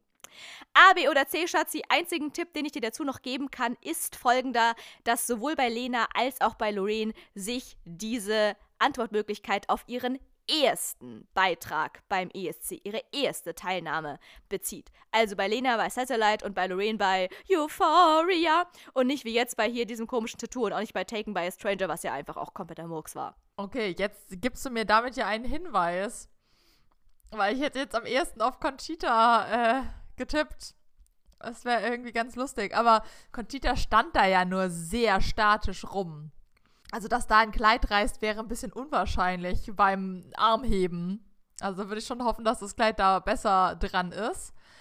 Also ich, kann, ich könnte mir am allerbesten vorstellen, als Lena das Mikrofon hat fallen lassen. Die war dann noch so verpeilt und das war ja auch so ein bisschen der, ähm, das Ding, dass sie da ähm, so als das junge Mädchen etwas verpeilt ist, dass es eher passen würde, dass sie äh, den, das Mikrofon hat fallen lassen. Wenn ich mich nämlich an Lorraines Performance von Euphoria erinnere, wie sie da barfuß mit 500 Kilo Haaren im, Haar, im Gesicht irgendwie seitwärts über die Bühne getrippelt ist, weiß ich nicht, wie sie da irgendwie an eine Schneeflocke hätte kommen sollen. Deswegen entscheide ich mich jetzt dafür, dass Lena halt sehr ungeschickt war und ein Mikrofon hat fallen lassen. Und dass der Bühnenmeister da dreieinhalb Tode gestorben ist, weil sie ein Mikrofon hat fallen lassen. Alles klar, Schatzi entscheidet sich nach sehr, sehr intelligentem Auswahlverfahren und Kombinieren für Antwortmöglichkeit Nummer A, denn dass Lena ihr Mikrofon hat fallen lassen. So, Schatzi, ob du wirklich richtig liegst, erfährst du wenn ich, ähm, äh, egal. ähm, ob du wirklich richtig stehst, erfährst du, wenn ich dir jetzt die Antwortmöglichkeit vorlesest, beziehungsweise das, was ich bei film.at konspirativ recherchiert habe und auch investigativ. Denn es gibt tatsächlich ein kleines, feines Artikelchen, in dem diverse mini kleine Pannen aufgeführt werden, die beim ESC mal passiert sind. Ich sag mal so. Das sind Pannen. Das ist nichts Großes. Die passieren in genau in, in, in aller Menge. Alle diese Pannen, die da aufgezählt werden, passieren in jeder Theatervorstellung jedes durchschnittlichen deutschen Stadttheaters pro Minute, irgendwie so gefühlt. Also das ist etwas, worüber jede andere Show sowas von über hinwegsehen würde, aber nicht der ESC. Da sind die kleinsten Pannen schon die größten Patzer. Ja, weil das ja perfekt durchorganisiert ist. So ist es. Deswegen werde ich dir jetzt einen Ausschnitt, einen kleinen Absatz vorlesen, wo auch ein paar andere Pannen drin vorkommen, sodass ihr euch mal ein kleines Bild von den Pannen in ganz großen Anführungszeichen machen könnt, die beim ESC so passieren. Und es wird auch die Auflösung darin vorkommen. Wir erinnern uns, Schatzi traut Lena zu, dass sie ihr Mikrofon hat fallen lassen. Technische Ausfälle und gefährliche Kunstschneeflocken. Nein. Auch Technische Pannen sind beim Eurovision Song Contest keine Seltenheit, obwohl vieles Jahr für Jahr nach demselben Schema abläuft. 2018 unterlief der ESC-Redaktion ein peinlicher Fehler. Aus der griechischen Sängerin Janna Terzi machten sie den Sänger Janni. Oh mein Gott, ein Tippfehler, ein Buchstabe falsch, es ist eine Katastrophe. Probleme mit der Technik hatten auch Koit Tome und Laura aus Estland im Halbfinale 2017. Das Mikrofon der Sängerin war in den ersten Sekunden nicht eingeschaltet. Oh mein Gott, es ist wirklich ein bisschen peinlich, aber ich sag mal so, passiert bei jeder Live-Show im deutschen Fernsehen irgendwie alle drei Minuten. Sorry, excuse me. Nun ja, dass Pannen nicht zwangsläufig eine schlechte Platzierung bedeuten, zeigte die schwedische Sängerin Lorraine fünf Jahre zuvor in Baku. Das würde bedeuten, wir rechnen alle mal diese Artikel. Ach so, nee, 2017, fünf Jahre vorher, ganz genau. 2012. Ergibt wohl vielleicht 2012. Und zwar verschluckte sie sich während der Jury-Performance an einer Kunstschneeflocke, was sie zu einem kurzen Huster zwang. Dennoch entschied sie den Contest beim Finale 2012 mit ihrem Song Euphoria für sich. 2013 tritt sie mit ihrem Song Tattoo erneut für, die Heimat, für ihr Heimatland beim ESC an. Das interessiert ja wohl wirklich niemanden. Aber ja, Schatzi, die größte Panne, die jemals einer Künstlerin beim Eurovision Song Contest im Juryfinale passiert ist, nein, die überhaupt passiert ist, war erstens im Juryfinale und zweitens war Lorraine das, die eine Kunstschneeflocke verschluckt hat. Wow. Mehr habe ich dazu nicht zu sagen. Da siehst du, was es für eine perfekte gedrillte Performance ist, dass da alles ähm, mega smooth funktioniert. So sieht's aus. In diesem Sinne, Leute, bewerbe ich mich für den ESC 2024 als deutscher Beitrag. Ich weiß noch nicht mit was, aber ich habe mir als Motivation genommen, dass Deutschland sollte einfach mal ein bisschen entspannen und denken, scheiß drauf, egal was und wen wir schicken. Wir werden sowieso letzter. Warum nicht dann eine kleine Podcasterin aus Berlin schicken? Das wäre doch mega funny. Ich würde dich auch mitnehmen, Schatzi. Und Sandra, falls du das hörst, ähm, lass uns. Äh, hallo, ich Also mein, bitte, wenn, wenn du zum ESC fährst und Sandra nicht mitnimmst, dann müssten wir, glaube ich, hier eine äh, 28 Jahre währende Freundschaft nochmal tief überdenken. Sandra, Das ist eine ernst gemeinte Frage. Und auch Schatzi, das ist eine ernst gemeinte Frage. Wir werden darüber in den nächsten Folgen nochmal sprechen. Ich stell's in den Raum, ich biete es an, ich hätte Bock. Lasst uns irgendwas schreiben. Lasst uns irgendeine crazy Performance machen. Ich meine, wir müssen nicht mal singen können. Wir müssen nicht mal, wir müssen gar nichts können. Wir müssen gar nichts können. Guck dir an, was bisher schon so beim ESC mitgemacht hat. Guck dir Finnland von diesem Jahr an. Wir müssen eigentlich nur ein bisschen crazy sein und das viel. können wir. Ja, der, wir können auch viel. Hallo, sorry, excuse me. Wir machen einfach, wir machen da einen bunten Strauß aus, äh, aus Craziness. Und ansonsten sind wir eh Deutsche. Das heißt, wir haben eh nicht, wir haben nichts zu wir verlieren. Wir haben nichts zu verlieren. Nichts. Also ich wäre dabei. Zum ersten Mal in meinem Leben sage ich, ich habe nichts zu verlieren. Ich hätte Bock. Ich hätte Bock, da mal mitzumachen. Why not? Grüße gehen raus. Ich bewerbe mich hiermit inoffiziell mit Jojo und Sandra als Trio. Wir überlegen uns auch einen geilen Namen und eine kleine Performance und dann sind wir am Start. Nächstes Jahr Deutschland, äh, hier Zero Points für, Do für Deutschland äh, mit uns. Was gibt's Geileres, Leute? Mhm. Schatzi ist begeistert. In diesem Sinne, Leute, ich gehe jetzt mal ein crazy Kostüm raussuchen und m, schon mal so ein paar Beats zu droppen und mir eine kleine Line auszudenken und dann rufe ich kurz Sandra an und dann wird das geil. So Leute, in diesem Sinne, ähm, happy, ha happy ähm, Herrentag gehabt zu haben, wünsche ich euch hoffentlich. Äh, ist ja jetzt schon fast wieder vorbei. Pfingsten kommt nächste Woche noch. Bis dahin gibt es noch Urlaubscontent on Fleek. Ich hoffe, ihr hattet Spaß. Guckt euch bitte, guckt euch einfach die Videos an, die wir euch empfohlen haben. Supportet die KünstlerInnen, die wir euch empfohlen haben. Supportet nicht Schweden und Lorraine, also nur Front Schweden. Malmö, Bullabü, Schatzi, Schatzi, Schatzi. Du bist, du bist ungefähr 300 km/h zu schnell für ein normales Hirn. Äh, gut, dass ihr nicht verstanden habt, was ich gesagt habe. Es war eh nur, es war, es war eh nur Schöttbüller. Es wird nicht In diesem besser. Sinne, ich hole mir jetzt eine Zimtschnecke und ein finnisches äh, Bier, Wodka, whatever. Ich bereite mich jetzt für meinen Beitrag nächstes Jahr beim Eurovision Song Contest vor. Zero Points for Germany ist meine Mission. Äh, wir hören uns nächste Woche wieder. Bis zum nächsten Mal. Ich bin jetzt raus. Tschüss. Dem habe ich nichts mehr hinzuzufügen. Bis zum nächsten Mal. Tschüss.